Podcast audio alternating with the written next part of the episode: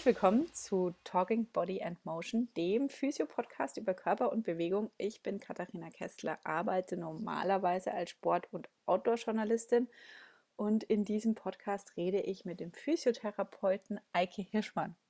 Eike, guten Morgen. Guten Morgen, Katharina. Du hast Heuschnupfen, hast du erzählt. Ja, so ein bisschen. Hat mich heute Morgen ein bisschen, bisschen hart erwischt. Also viel durch den Mund, wenig durch die Nase atmen möglich. Bemühe mich. Eike, wir haben in der letzten Ausgabe des Podcasts übers Homeoffice geredet und ähm, wie man Rückenschmerzen im Homeoffice vermeiden kann. Und um es jetzt mal ganz runterzubrechen, war der Key Überraschung Bewegung. Was ich mir am meisten gemerkt habe, war dieses Bild des des ähm, Rennläufers, Rennskifahrers, wo du gesagt hast, jetzt stellt euch mal vor, also der muss das nur für wenige Minuten, Sekunden eigentlich halten.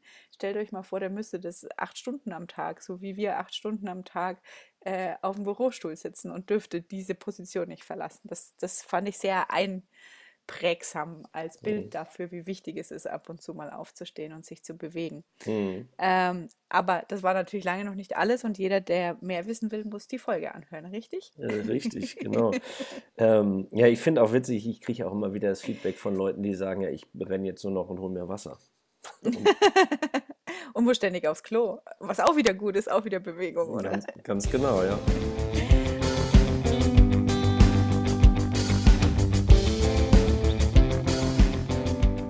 Verzeih mir die Frage, vielleicht ist es jetzt ein bisschen weit zurück in die Vergangenheit, aber ich, ich würde mich jetzt mal wetten trauen, dass du nicht schon immer den Traum hattest, Physiotherapeut zu werden. Was hey. war dein Traumberuf als Kind? Ja, so weit in die Vergangenheit. Das ja. ist, äh, du, ich kann dir gar nicht sagen, was mein Traum als Kind war. Ich habe wirklich keine Ahnung. Ich hatte viele Ideen in meiner Jugend, an die ich mich noch erinnern kann, weil ich war jetzt nicht so der hellste Stern am Himmel in der Schule, das muss ich leider zugeben, beziehungsweise nein, ich war vielleicht gar nicht so dunkel, aber ich war auf jeden Fall stinkend faul.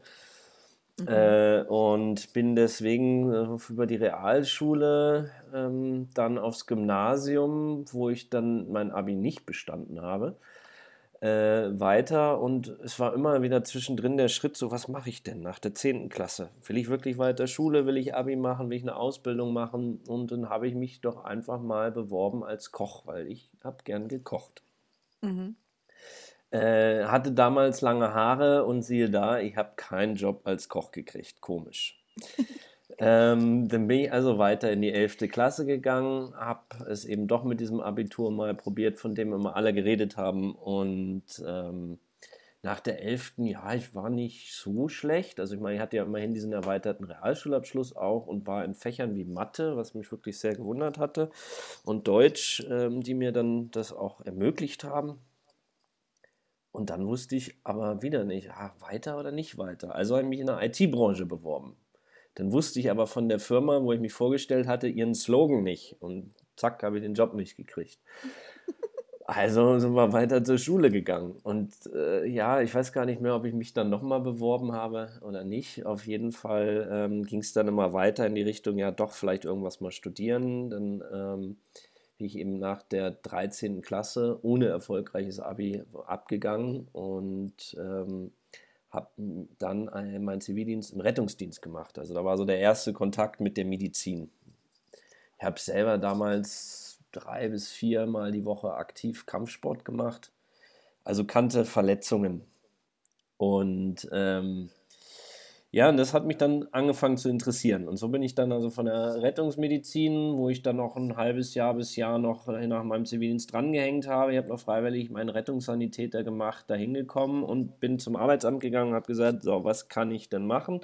Und dann war da eine ganz pfiffige Berufsberaterin, die sagte, Herr Hirschmann, ich habe da was für Sie, da können Sie eventuell sogar noch mit abgeschlossener Ausbildung studieren. Das ist jetzt seit 2001 äh, hier in Hildesheim, also ich komme ja aus Braunschweig eigentlich, ist das möglich. Ich so, ja, was ist denn das? Und dann so, war das die Physiotherapie. Und dann habe ich angefangen, darüber nachzudenken.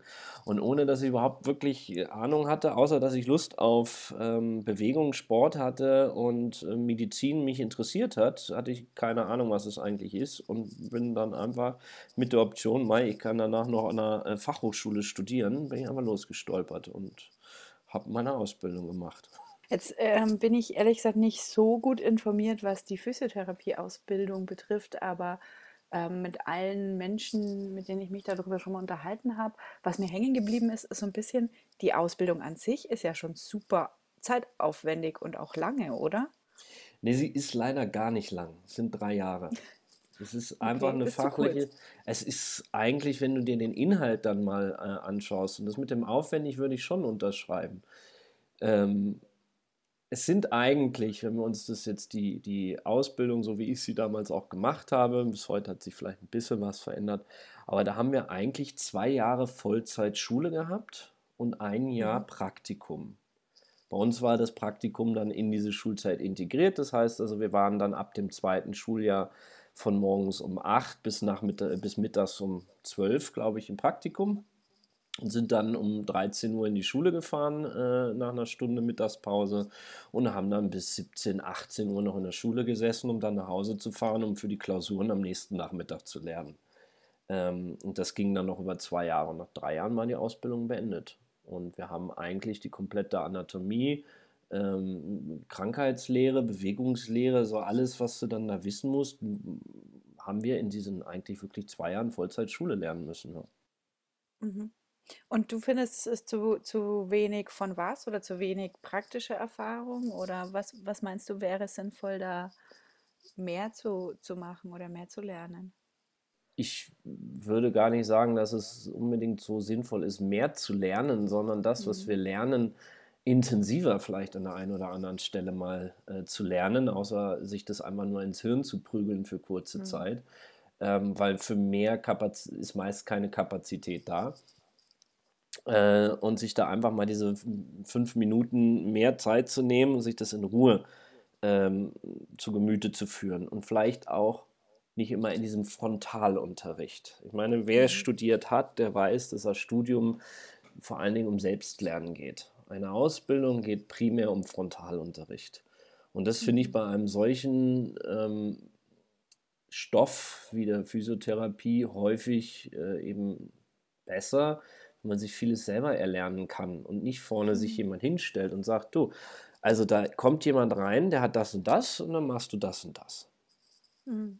Ja, okay, gut. Dann gehe ich aber später in die Praxis und ja, solange noch Praktikum da ist, kriege ich das noch irgendwie hin. Da schnalle ich noch nicht so richtig, dass das aber eigentlich irgendwie gar nicht zielführend ist. Und dann stehe ich irgendwann alleine selber am Patienten und sage, ah, ist klar, ja, das hatte ich damals, da kam der rein und da hat man mir gesagt, ja, damit mache ich das und das. Ja, und mhm. auf einmal komme ich nicht mehr weiter und ich verstehe aber nicht, warum. Also dieses selbstständige Denken, hinterfragen und lernen, welches in der Ausbildung aus meiner Sicht komplett zu kurz kommt. Aber das hast du dann ja im Studium gehabt direkt danach, oder wie, wie ging es weiter? Richtig. Bei mir ging es danach dann damit weiter, dass ich äh, vor allen Dingen mich erstmal mit diesem wissenschaftlichen, weil das war dann ein Bachelor of Science, jetzt hatte ich den praktischen Teil hinter mir, jetzt musste ich noch eben so ein bisschen den wissenschaftlichen Teil erlernen.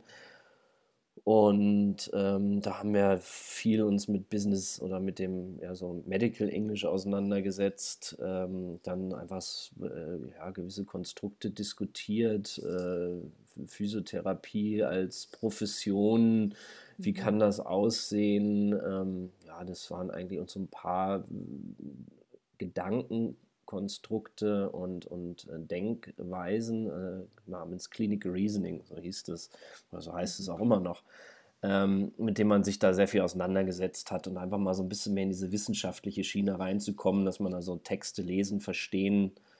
Ähm, das war eigentlich das Entscheidende, was wir da gemacht haben und dann zum Schluss die Bachelorarbeit schreiben. Also es waren am Ende des Tages nur noch ja, knappe drei Semester, die ich da für diesen Bachelor of Science dann noch studieren musste. Du hast ja auch einen Teil deiner Ausbildung in Australien gemacht. Ähm, da gibt es eine Besonderheit im Gesundheitssystem. Was, was ist denn da anders als bei uns? Was glaub, Physiotherapie betrifft. Wahrscheinlich genau, gibt es mehr Dinge, die anders sind. Ja, das, das, das stimmt, ja.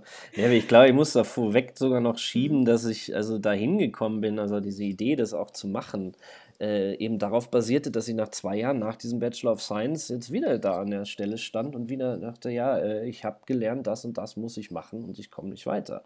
Mhm. Und dann irgendwie so auf diesen Trichter gekommen bin, ich möchte einfach raus aus dem Beruf. Ich gehe jetzt mal äh, nach Australien. Und dann kam die Eltern an, die gesagt haben, jetzt einfach nach Australien, du bist ja auch bekloppt.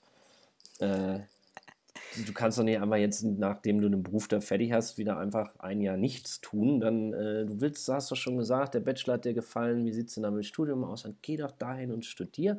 Du hast doch immer erzählt, dass das da eben alles so toll und anders ist, genau. Mhm. Und damit kommen wir jetzt, glaube ich, auch zu deiner Frage. Ähm, ja, im Gesundheitssystem ist da halt eben anders, dass ähm,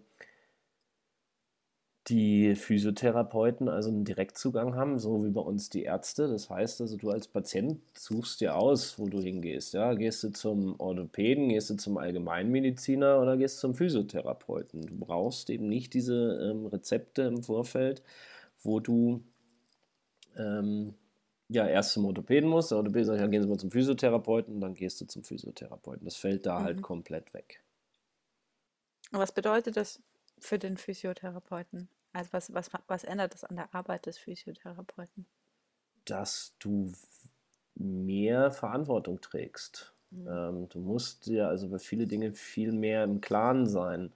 Denn du musst ähm, vom Anfang an ähm, Risikofaktoren einschätzen und abwägen können. Also wie schlimm ist der verletzt oder ist da eine ähm, unterliegende Krankheit, eine unterschwellige Geschichte, die ich vielleicht nicht sehe. Das kann jetzt von Nervenschädigungen bis zu richtigen äh, Nervenverletzungen und Bandscheibenvorfällen, die vielleicht aber eben auch größere Auswirkungen haben, bis hin zu einem unterschwelligen Tumor, der vielleicht einfach äh, nicht erkannt wird und der gewisse Symptome macht. Ähm, gehen und ähm, dass du eben, wenn du anfängst zu behandeln, keinen Deutsch gesagt, Scheiß baust, sondern dass du ähm, diese Dinge erkennst. Und wenn du sagst, oh, da ist jetzt irgendwas, das ist nicht so gut, ähm, da den schicke ich nochmal weiter, entweder zu einem Röntgen, MRT, CT, was auch immer dann benötigt wird. Mhm.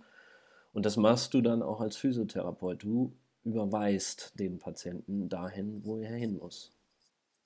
Du hast also sozusagen keine, keine Diagnose von einem Orthopäden, der sagt, okay, die Katharina hat Problem A und du behandelst einfach stumpf Problem A, sondern du, du hast, musst selber die Diagnose stellen, richtig? Genau, ich muss am Ende des Tages eine Diagnose stellen, denn ich muss auch am Ende des Tages dem äh, Hausarzt äh, einen Bericht schicken. Also das ist üblich dort, dass also alle ähm, Professionen dann also einen Bericht schicken, den sie dann alle an den Hausarzt schicken, sodass alle Informationen eigentlich bei dem Hausarzt vorliegen über dieses Krankheitsbild.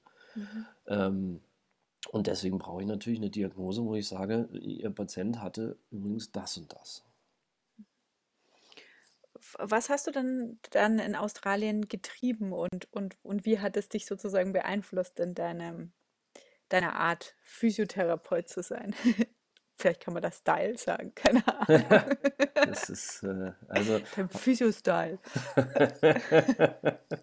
mein Style, ja, ich weiß nicht, ob ich da so einen eigenen Style habe ähm, oder ob ich indoktriniert wurde. Ich kann es nicht beantworten.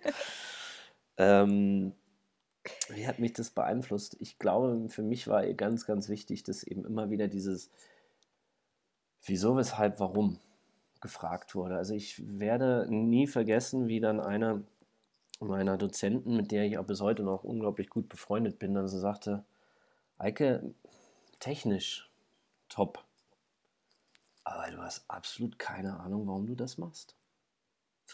Das, mhm. das bleibt für mich einfach so im Gedächtnis und ich dachte absolut, ich weiß, warum ich das jetzt mich dafür entschieden habe, das zu tun. Aber offensichtlich hatte ich überhaupt gar keinen Plan, warum ich das so gemacht habe. Und das, das ist war das, in einer konkreten Situation. Genau, das in war in einer, genau, das war in einer konkreten Behandlungssituation, wo ich mhm. dann, also wo sie sagte, warum machst du das? Und ich dann auf einmal da so stand und wirklich diese Frage nicht beantworten konnte, obwohl ich mir vorher genau mhm. überlegt hatte, warum ich das machen will. Mhm. Und auf einmal denke ich so, nee, ich hatte doch gar keinen Plan.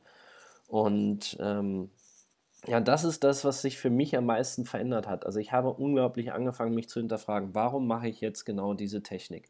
Warum entscheide ich mich dazu, diese Übung auszuwählen? Warum mache ich dies? Warum mache ich das? Dass ich mir dieses Warum immer beantworten kann, ähm, um nicht nur die Fragen des Patienten beantworten zu können, die auch häufig kommen, sondern auch für mich einfach immer diesen klaren Leitfaden zu haben. Ich habe eine Entscheidung getroffen, aus dieser Entscheidung tue ich das. Und wenn die natürlich hinterher nicht zu einem Ziel oder zu einem Ergebnis führt, dann fällt es mir aber einfach, oder einfach her, äh, meine Entscheidung bzw. meine Idee nochmal äh, umzulenken und vielleicht eine andere, einen anderen Weg zu gehen, weil ich vorher bewusst entschieden habe, fällt mir eine zweite bewusste Entscheidung eben auch leichter, als immer intuitiv loszulaufen. Ne? Weil sonst stehst du irgendwann da und weißt nicht mehr weiter. Wenn ich jetzt auf, auf deiner Website vorbeisurfe als Patient, thebodymotion.com ist die Adresse, dann kann ich da auch lesen, dass du Physiotherapeut des Deutschen Olympischen Sportbunds bist. Ja. Was bedeutet das? Denn? Auch da bin ich, ja, ganz genau. Ähm, ja, bei uns in Deutschland kommt dann noch so eine weitere Besonderheit dazu. Wir machen so unglaublich gerne Fortbildung. Also, dass wir ähm, uns irgendwo anders bilden, das kommt für uns nicht in Frage. Wir nehmen gerne Geld in die Hand und lassen uns von wem anders berieseln.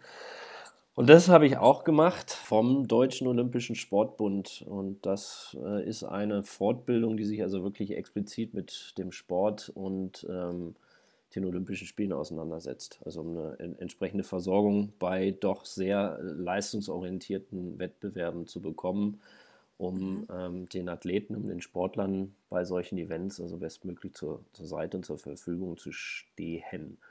Und da geht es halt einfach nochmal sehr viel um Managementstrategien, nochmal wieder äh, Wiederholung, Wachrufen von Alten, äh, Erlerntem schon, dass man das dann einfach präsent hat. Denn eins ist im Sport, gerade im Hochleistungssport, ähm, wichtig und unglaublich, ähm, ja, das ist die Geschwindigkeit der Entscheidungsfindung. Also muss schnell sein, eine Entscheidung zu treffen und diese Entscheidung auch durchzuführen, weil es darum geht, äh, gerade im, im Ballspiel oder im Spielsport, natürlich Athleten schnell wieder zurückzuschicken um weitermachen zu können. Oder äh, im Skisport, wo ich ja tätig war, ähm, dass sie äh, äh, womöglich den zweiten Lauf wieder äh, zur Verfügung stehen, weitermachen können und solche Sachen. Und das wird da nochmal sehr viel Wert drauf gelegt. Mhm. Also das heißt, es geht dann tatsächlich, also als Laie gefragt, um die konkrete Situation, da kommt jemand nach dem ersten Lauf und sagt, was weiß ich, mir tut der große Fußzeh weh und dann schaust du dir den an und musst entscheiden, kann er den zweiten machen oder nicht. Also um solche Situationen geht es dann, oder? Genau, einmal um solche Situationen, also die Entscheidung äh, aus medizinischer Sicht, erster oder zweiter Lauf möglich oder nicht möglich, mhm. äh, da auch eben nicht immer ein Arzt dabei ist, der sowas entscheiden kann. Mhm. Also gerade im, im Skisport, äh, vor allen Dingen auch bei den Technikern eher selten, außer bei Großevents, bei den Abfahrern dann doch öfter. Äh, aber eben auch so diese Entscheidung, äh, mein Rücken tut weh. Und wir wissen ja, dass Felix also immer sehr viele Rückenprobleme hatte und jetzt alles. Welcher Felix? Felix Neureuter. ähm, ja. Es ist ja kein Geheimnis und dann eben mhm. aber auch da zu schauen, dass es halt äh, ja, auch wenn es nach dem ersten Lauf einfach schlimm war, dass man nach dem, dass er einen zweiten Lauf machen konnte. Also alles dran zu setzen äh, und ihn wieder fit zu kriegen, in welcher ähm, erdenklichen Idee man dann hatte und äh, Managementstrategie, um das Ganze äh, für den zweiten Lauf hinzukriegen. Ich muss diese Frage stellen, wie war das mit Felix Neureuter zu arbeiten? Entschuldigung. Ja. Ist doch klar, dass das Aber was, was will man mit dieser Frage mal wissen? Ein, ich habe gern mit ihm gearbeitet. Es ist ein Fan, Fangirl-Moment. Ja, ich, ich weiß nicht, äh, was ich dazu mal antworten soll, außer dass ich echt gerne mit ihm gearbeitet habe, dass wir äh, auch viel Spaß hatten, äh, manchmal weniger Spaß hatten und uns wirklich um den Ernst des Sportes kümmern mussten. Aber alles in allem äh, sind wir, glaube ich, aus meiner ersten und einzigen Saison mit den Alpinfahrern mit einem mit einer Gold, nee gar nicht wahr, mit einer Silber- und Bronzemedaille, was trotzdem toll ist, aus der äh, WM rausgegangen in Beaver Creek Vale damals. Mhm. Und äh, das war einfach toll und wir haben eine gute Zeit gehabt, wir haben uns gut verstanden, also aus meiner Sicht zumindest, aber ich glaube, wenn man ihn fragt, äh, auch und ja, das ist so. Aber das ist jetzt vielleicht ein bisschen eine doofe Frage, aber ist es, Also, wenn jetzt ich zu dir komme, ähm, ein Unterschied, ob, ob da jetzt eben Katharina Kessler oder Felix Neureuter liegt? Also, oder ist dann irgendwann quasi so der, der Fokus, sodass es völlig egal ist? Wer, weißt du, wie ich meine? Also macht das, macht das einen Unterschied bei der Arbeit? Ähm, ich weiß nicht genau, ob ich die Frage richtig verstehe, aber einen Unterschied bei der Arbeit macht es eigentlich für mich nicht. Also ich mhm. arbeite genauso gerne äh, mit älteren Menschen wie mit jungen Athleten äh, oder auch älteren Athleten. Äh, Felix und ich sind ja auch ungefähr gleiches Alter. Aber ähm, es ist eben anders. Das, das, das ist es so. Also du hast so mehr so diesen Leistungsgedanken bei einem Sportler, dass es natürlich darum geht, diese, diesen Leistungsgedanken zu haben und womöglich auch den Druck von seiner Seite. Also dass er dir mhm. gewaltig in den Arsch tritt, dass das alles wieder wird. Und der Trainer steht hinter dir und guckt dir am besten noch über die Schulter und sagt, was ist denn da jetzt? Wann geht es denn da jetzt mhm. weiter und wann kann ich den denn wieder? Mhm. Und äh, im normalen Praxisalltag ist da vielleicht ein bisschen mehr Ruhe drin und ein bisschen weniger. Stress drin. Allerdings mhm. sind die natürlich medizinisch nicht so aufgestellt wie jetzt so ein Leistungssportler, ähm, als das so ein bisschen mehr so diese Rätselei, dieses Rätselraten und das Dahinterkommen hinter das Problem für mich ein bisschen mehr im Vordergrund steht, was mich äh, auf einer anderen Seite sehr interessiert. Also du hast so diese Mischung zwischen ähm, viel Rätseln in der Praxis und äh, Ziel und Fokus auf Leistungssport, also auf Leistung, mhm. äh, jemanden dazu zu bringen, zu performen. Und das sind ganz unterschiedliche Arten der Herangehensweise, wie ich finde, die beide unglaublich spannend sind. Also das heißt, ein Leistungssportler ähm, gibt dir auch mehr Input. Da, da kommst du schneller drauf, wo das Problem liegt. Der kann das einfach besser artikulieren auch, oder? Mmh Manchmal, Weil du meinst, sie sind medizinisch ja. besser aufgestellt. Also medizinisch besser, ja, sie haben natürlich ein gutes äh, Verständnis ähm, über ihren Körper. Dann hast du aber äh, auch immer, wenn du mal nicht sicher bist, ist, äh, oder irgendwie man Sturz war oder irgendwas, es wird mhm. immer äh, dafür gesorgt, dass äh, Röntgen, MRT oder was auch immer gefahren wird, weil man natürlich definitiv nichts übersehen will. Mhm. Das heißt also, wir haben sehr schnell sehr gute bildgebende Verfahren da. Wir haben äh, mehrere Physiotherapeuten dann ja in der Regel da, die dann drauf schauen, und nochmal ein, zwei Mediziner. Das heißt, also, da kommen sehr schnell sehr viele Meinungen zusammen, um ein Problem sehr schnell und sehr effizient zu lösen. Und dann wird äh, dividiert, äh, in welche Richtung äh, was geht, wer was angeht. Und dann werden womöglich auch äh, das gleiche Problem von zwei, drei Stellen gleichzeitig angegangen, um einfach schnellstmöglich wieder dahin zu kommen, dass der Athlet in der Lage ist, ähm, seine Leistung zu bringen. Mhm. Und ähm, das meine ich mit der medizinischen Aufstellung. Also, dass da gleich ein ganzes Team zur Verfügung steht, welches eigentlich von allen Seiten kommt und das mhm. Problem eben versucht zu lösen. Und wie ist es sonst so von der Arbeit? Also wird, ist da bei dir noch was anderes gefragt? So, keine Ahnung, Motivation für den Sportler oder so, dass man ihm gut zuredet? Äh, oder? Ich nehme an, du erinnerst dich an eine Szene, über die wir uns vor Jahren schon mal unterhalten haben, gell? Das war dieses wundervolle Erlebnis eben bei der WM in Vale, ja, wo ich als Motivator am Start von der ARD Sport entdeckt wurde und äh, sie meinten, sie müssten doch da jetzt mal einen Komplettbeitrag, also Mini-Beitrag über mich machen, ja, weil ich äh, diese Motivationskanone am Start bin. Irgendwie fällt mir das gerade schwer, mir vorzustellen. ja, äh, mir auch. Äh, es ist auch, äh, ich fand es sehr witzig. Es gibt einen Running Gag eigentlich bis heute, würde ich fast sagen. Nicht nur zwischen Felix und mir, sondern auch äh, allen anderen Alpinen. Ich habe irgendwann mal, äh, im, das war das erste Sommercamp in Argentinien damals, da sagte der, der Cheftrainer Albert Doppelhofer damals zu mir, hm, Eike, jetzt üb doch mal dieses Motivieren am Start. Das musst du können. Und ich hatte ja ich hatte keine Emotionen in mir in dem Sinne, weil wir waren im Training. Also wie soll ich da irgendwie Rennmotivation haben und habe mich da hingestellt und habe einfach nur gesagt, Felix, fahr so schnell du kannst. Und das ist bis heute geblieben. Ich muss es mir immer wieder anhören. Wenn man sich mal irgendwo sieht oder sonst irgendwas, dann kommt doch immer mal wieder ganz gerne dieser Spruch. Ähm, Kann ich das auch bei dir buchen? Ich rufe dich dann jetzt immer an vor mein, meiner Mountainbike-Tour oder so, dass du mir einmal ins Telefon schreist. Genau. Äh, nee, ich muss schon dabei sein, dass du diese Emotionen hast. Also äh, ah, bei, okay. deinem, bei deinem Corsa-Lauf haben wir, damals haben wir das auch gemacht. Da habe ich dir auch äh, Motivation zugesprochen. Aber da warst du so auf 180 und das ist das Entscheidende. Du kriegst es gar nicht mit. Ich glaube mhm. auch, ähm, Felix und Fritz waren zum Beispiel zwei, die hat das überhaupt nicht gestört, äh, wenn ich da hinter ihnen stand und die in ähm, ins Ohr geschrien habe, was aber auch Sinn und Zweck ist. Dabei geht es jetzt weniger darum, um den Athleten selber zu motivieren, als die danach kommenden, die noch nicht so in ihrem Tunnel sind, noch nicht so fokussiert sind, zu irritieren. Das mhm. ist eigentlich das Entscheidende. Also es geht natürlich darum, dass du mhm. deine Leute anschreist, dass die Leute merken, du bist da. Und das mhm. natürlich möglichst laut oder auffällig, dass sie dann denken, boah, der hat ja einen Support und ich gar nicht. Ja? Mhm. Ähm, gleichzeitig aber auch dann andere Athleten, die natürlich auch so ein bisschen äh, Schwierigkeiten mit sowas haben und dann, wenn die zu sehr gepusht werden, natürlich auch äh, eben vielleicht ein bisschen over top gehen. Muss man dann also auch aufpassen und es natürlich individuell abstimmen.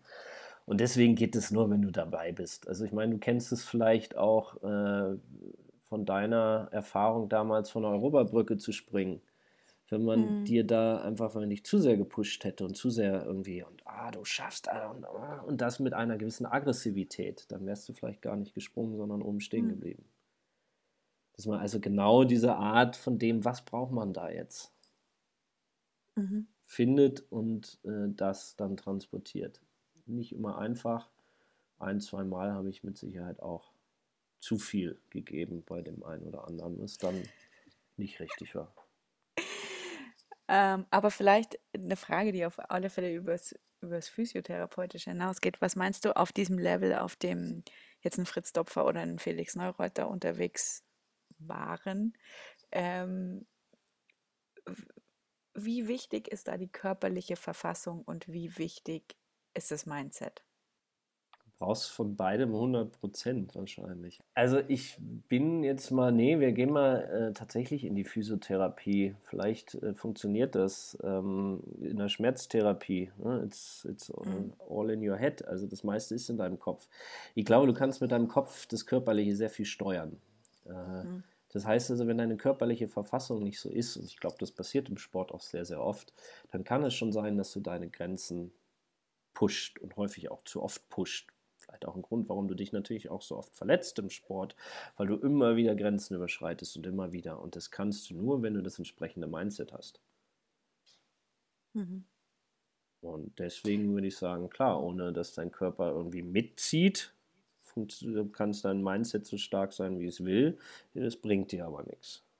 Ja, aber wenn der mhm. Körper entsprechend mitziehen kann, ist perfekt. Also beides, wenn beides 100% da ist, ist natürlich top, aber das Mindset ist mit Sicherheit eines der wichtigsten. Ohne das geht es nicht, gar nicht. Da kannst du hm. körperlich so fit sein, wie du willst. Jetzt bist du ja dann von den Rennfahrern von Ski Alpin zu den Freestyle-Skifahrern gewechselt. Was hat sich da für dich geändert von, der, von einem physiotherapeutischen Standpunkt? Haben die andere Probleme? Ähm, ja.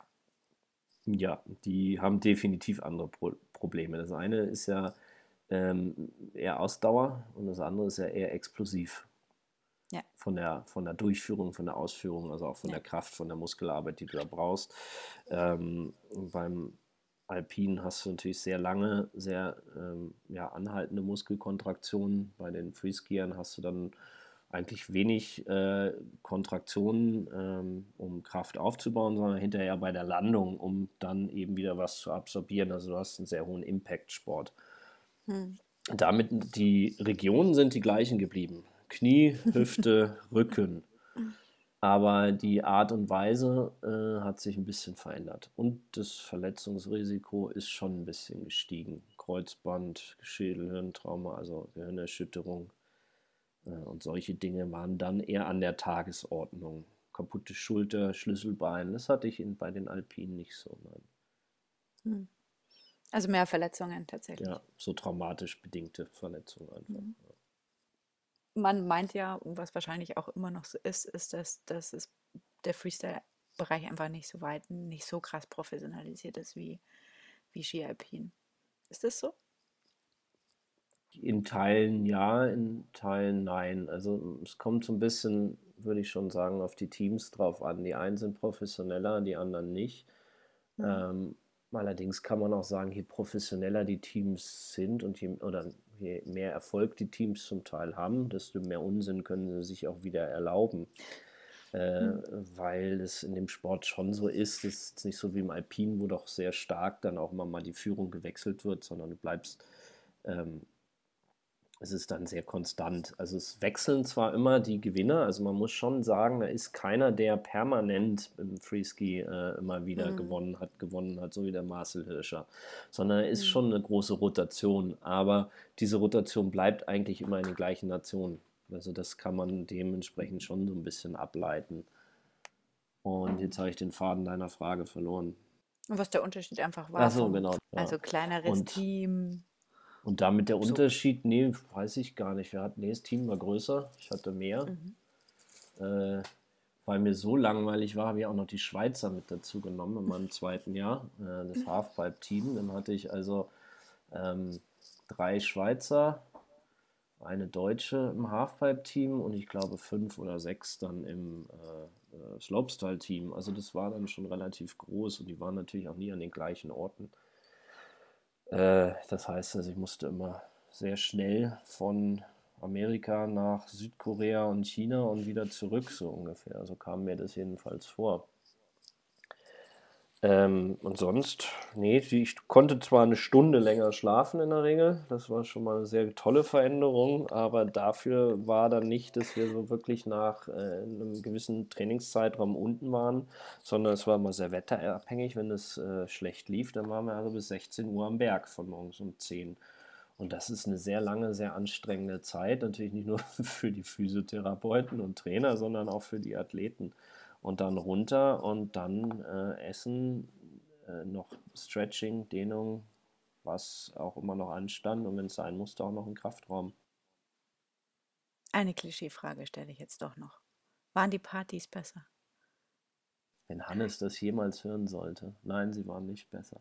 Aber sie waren anders. Nein, wir haben, wir, haben wir uns nicht mal darüber unterhalten, dass die Ausdauersportler die krassesten sind? Die Langläufer und so.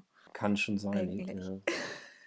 Ja, weil die dann halt auf einmal so, wenn sie wieder können, es natürlich komplett eskalieren lassen Eskaliert. in der Regel. Ne?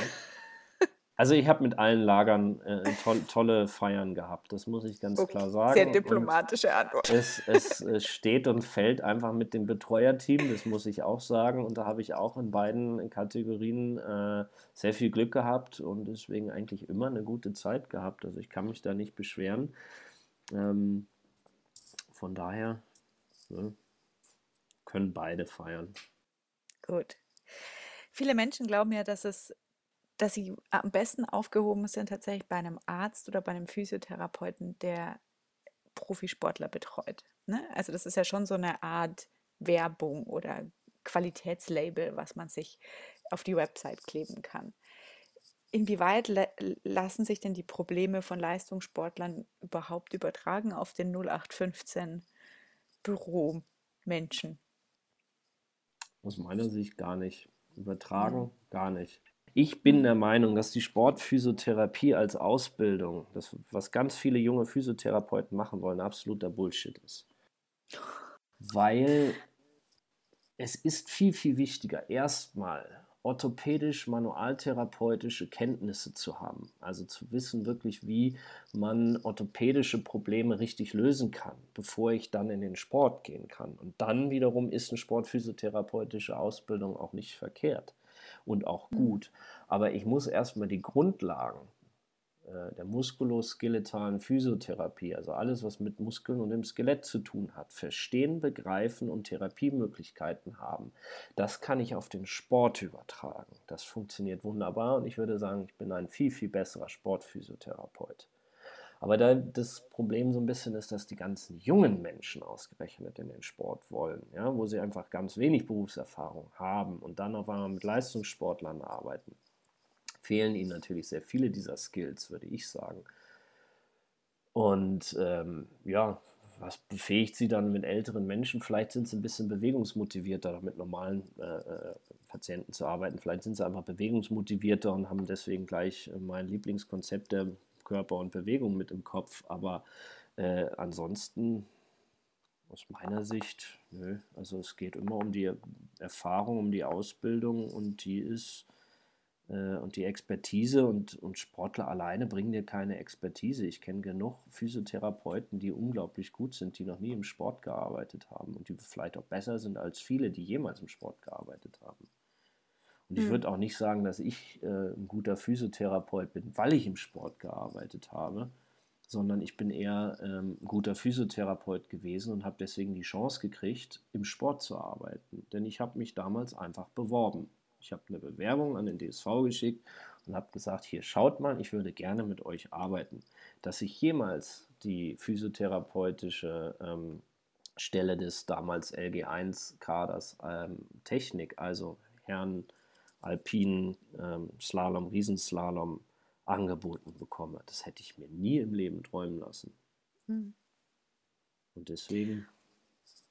Ja. Aber wenn ich jetzt als, als ein sehr ambitionierter Hobbysportler ne, physiotherapeutische Behandlung brauche, dann habe ich ja schon die Meinung, dass jemand wie du mir mit meinem Problem, das vielleicht ja auch vom Sport resultiert oder zumindest mit dem Sport zusammenhängt, weil es eine Verletzung ist oder irgendwie eine falsche Belastung oder eine Überbelastung oder wie auch immer, ähm, mehr Ahnung hat oder mir besser helfen kann oder vielleicht sogar einfach nur meinen Bewegungsdrang besser versteht als ein normaler Physiotherapeut. Klar, kann man das wahrscheinlich auch nicht so und so sagen, aber ähm, das ist zumindest das, was ich mir ja davon erhoffe, wenn ich, wenn ich zu einem Sportphysiotherapeuten gehe. Also ich glaube, was das meiste ist, ja, du, du triffst zumindest mal auf einen Physiotherapeuten, der mit äh, Menschen deiner Gesinnung sehr viel zu tun hat. Ja. Ähm, und ob er dir deswegen mit deinem Bewegungsdrang oder ob er den besser versteht, das weiß ich nicht. Ähm, gibt, glaube ich, auch andere, ja, das hast du auch bei jedem Patienten. Der mhm. Bewegungsdrang mag aber unterschiedlich ausgeprägt sein. Ne? Ob es jetzt dahin geht, dass ein Mensch einfach immer viel zu viel äh, oder viel zu früh die Krücken in die Ecke schmeißt, weil er sich einfach mhm. nur normal wieder gehen will, oder ob es gleich darum geht, wieder aufs Fahrrad zu springen oder in die Berge oder auf die Ski. Ähm, aber ja, doch, äh, ich glaube da schon häufig, dass, ähm, dass eher das, das Alter die Rolle spielt, ne? ähm, ob Sportphysiotherapeut oder nicht, aber die meisten sind halt irgendwie im Sport mittlerweile äh, anzufinden. Ich weiß gar nicht warum. Deine Praxis in München heißt ja auch Body and Motion, wie der, wie der Podcast. Und unter Body and Motion steht Konzept Physio. Was heißt das denn? Also ich habe, wir haben uns vorhin über Australien unterhalten und mhm. ähm, wir haben uns darüber unterhalten, dass Physiotherapeuten eben so diesen Direktzugang äh, zu den Patienten haben, beziehungsweise die Patienten zu den Physiotherapeuten, so müsste man das besser sagen. Also sehr viel Differentialdiagnostik gefragt ist, äh, um Probleme zu erkennen und so weiter. Gleichzeitig kenne ich eigentlich keine Physiotherapiepraxis in Australien, ähm, die Master, ähm, wo Master-Physiotherapeuten arbeiten, die unter einer Stunde arbeiten. Um mhm. eben sich Zeit zu nehmen, um Diagnosen zu stellen, um dem Patienten was an die Hand zu geben und sich langsam durch das Problem zu arbeiten und ihnen eigentlich möglichst effektiv und effizient zu helfen. Und das ist das, was ich versuche hier so ein bisschen umzusetzen, dieses effektiv und effizient zu helfen. Und das schaffe ich nicht in 20 Minuten deutscher Physiothera gesetzlicher Physiotherapie. Ich habe jetzt nicht reine Privatpatienten bei mir in der Praxis, sondern ich habe Kassenpatienten. Ich nehme auch ganz normal Kassenpatienten an äh, für 20 Minuten, äh, aber tatsächlich natürlich eher ungerne, weil in 20 Minuten weiß ich gerade mal den Namen, und ob er Rechts- oder Linkshänder ist, aber sonst vieles andere weiß ich nicht. Äh, und deswegen biete ich eben in diesem, im Rahmen dieses Konzeptes an, auf, 20, äh, auf 40 Minuten diese Therapieeinheiten zu verlängern äh, oder auch gerne natürlich auf eine Stunde wobei das dann immer nach Rücksprache nach dem ersten Termin dann meistens erfolgt, wie man jetzt weiter verfährt, was sinnvoll wäre und was nicht sinnvoll wäre, mhm. in welche Richtung das Ganze gehen soll. Und ähm, ja, das ist so das, was ich versuche mit diesem Konzept äh, deutlich zu machen, dass ich versuche eben nicht rein deutsch einfach 20 Minuten, sondern mir zu überlegen, ich habe ein Konzept, in dem sich das Ganze bewegt und dieses mit dem Patienten zusammen umzusetzen. Mhm. Und hast du darüber hinaus einen Schwerpunkt oder eine besondere Schule der Physiotherapie, wenn es das gibt? Klar, wie ich vorhin gesagt habe, dieser, dieser klassische äh, muskuloskeletale Physiotherapeut. Also ich bin äh, manualtherapeutisch in Australien ausgebildet worden nach, dem, nach äh, Jeffrey Maitland. Also bin auch von seinen direkten Schülern, also wer Physiotherapeut ist, weiß, wovon ich rede. Wer nicht, nicht, ist aber auch nicht so wichtig. Ja. Äh, bin direkt von seinen, seinen Schülern ausgebildet worden und damit bin ich sehr, sehr klassisch manualtherapeutisch ausgebildet worden und habe halt diesen, diesen Aspekt des Clinical Reasonings, welchen ich vorhin noch genannt hatte, von einem mhm. der, der das mit am meisten in der physiotherapeutischen Welt äh, ja, nach außen getragen hat, genauso wie diese Pain Science Geschichten, von der auch immer alle Welt immer mehr redet. Also äh, chronische Schmerzen, Schmerzen verstehen.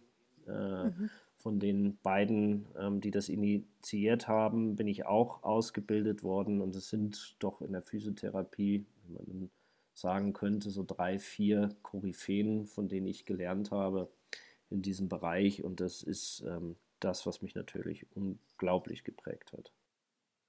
Mhm. Jetzt bist du aber nicht allein in deiner Praxis. Nein. Wen, wen gibt es da noch? Zum Glück. Nun gibt es noch äh, die Markus, die Marina und bald noch die Julia als äh, Vollzeittherapeuten. Dann habe ich natürlich auch noch vielerlei andere Unterstützung, aber als Therapeuten sind die noch mit dabei. Ähm, jetzt muss ich sagen, zwei davon habe ich selber mal stückweise mit ausgebildet. Es ist immer am besten, sich seine eigenen Kollegen zu ziehen. Ja, also ich habe zwar nur einen kleinen Aspekt bei Ihnen unterrichtet, aber der Kollege, der Sie hauptsächlich unterrichtet hat, ist ein sehr guter Freund von mir, von daher weiß ich auch, was er gemacht hat. Und da kann ich auf die Qualität noch vertrauen. ähm, ja, die Marina habe ich äh, durch Zufall äh, gefunden, beziehungsweise ein Freund von mir hat sie für mich gefunden, was auch sehr toll ist. Und äh, ja, wir sind also jetzt dann bald so ein viermann starkes Team und bereichern uns eigentlich gegenseitig in den unterschiedlichsten Aspekten. Also wir haben alle kommen aus unterschiedlichen Richtungen. Ich eben aus dem Sport. Der Markus ist da auch sehr begeistert. Die Marina hat in den letzten Jahren äh, sehr viel mit Schulter- und Handpatienten äh, zusammengearbeitet, also hat da unglaubliche Expertise entwickelt. Ist auch sehr spät Physiotherapeutin geworden. Die hat vorher also noch was ganz anderes gemacht und studiert. Das kann sie uns vielleicht ja selber irgendwann mal erzählen. Ähm, was ich auch interessant finde, ja, es ist quasi äh, mein Alter, glaube ich, auch ungefähr, ist aber mehr oder weniger noch berufsjung, jünger, ähm, hat aber ganz andere Aspekte. Sie hat ein ganz anderes äh, Lernen schon hinter sich, was natürlich auch einen Menschen prägt und damit natürlich auch ganz andere Dinge wieder an äh, Patienten weitergeben kann, was ich also auch unglaublich spannend finde. Und mhm. dann haben wir die Julia, die jetzt aus Kanada wiedergekommen ist. Sie hat jetzt ein Jahr in Kanada ein bisschen gearbeitet und gelebt und also auf der anderen Seite als ich und bin auch mal gespannt, was sie uns da so an Input geben kann. Die Marina werden wir tatsächlich in der nächsten Folge hören, richtig? Wir werden sie, glaube ich, beim nächsten Mal da haben, ja. Thematisch geht es dann nämlich um Laufen, meine Lieblingssportart, nicht, und um Ausdauertraining. Genau, das war es dann erstmal für heute, würde ich sagen alle Fragen, Terminanfragen, Verabredungen zum Feierabendbier am besten per E-Mail, oder? Ja, ja, bitte. Vor allem Feierabendbier, wobei das in der heutigen Zeit ja immer noch ein bisschen auf sich warten Stimmt. muss. Ne? Also zuk zukünftige Anfragen für Feierabendbier. Können auch Info online gebucht werden. An info at thebodymotion.com. Genau.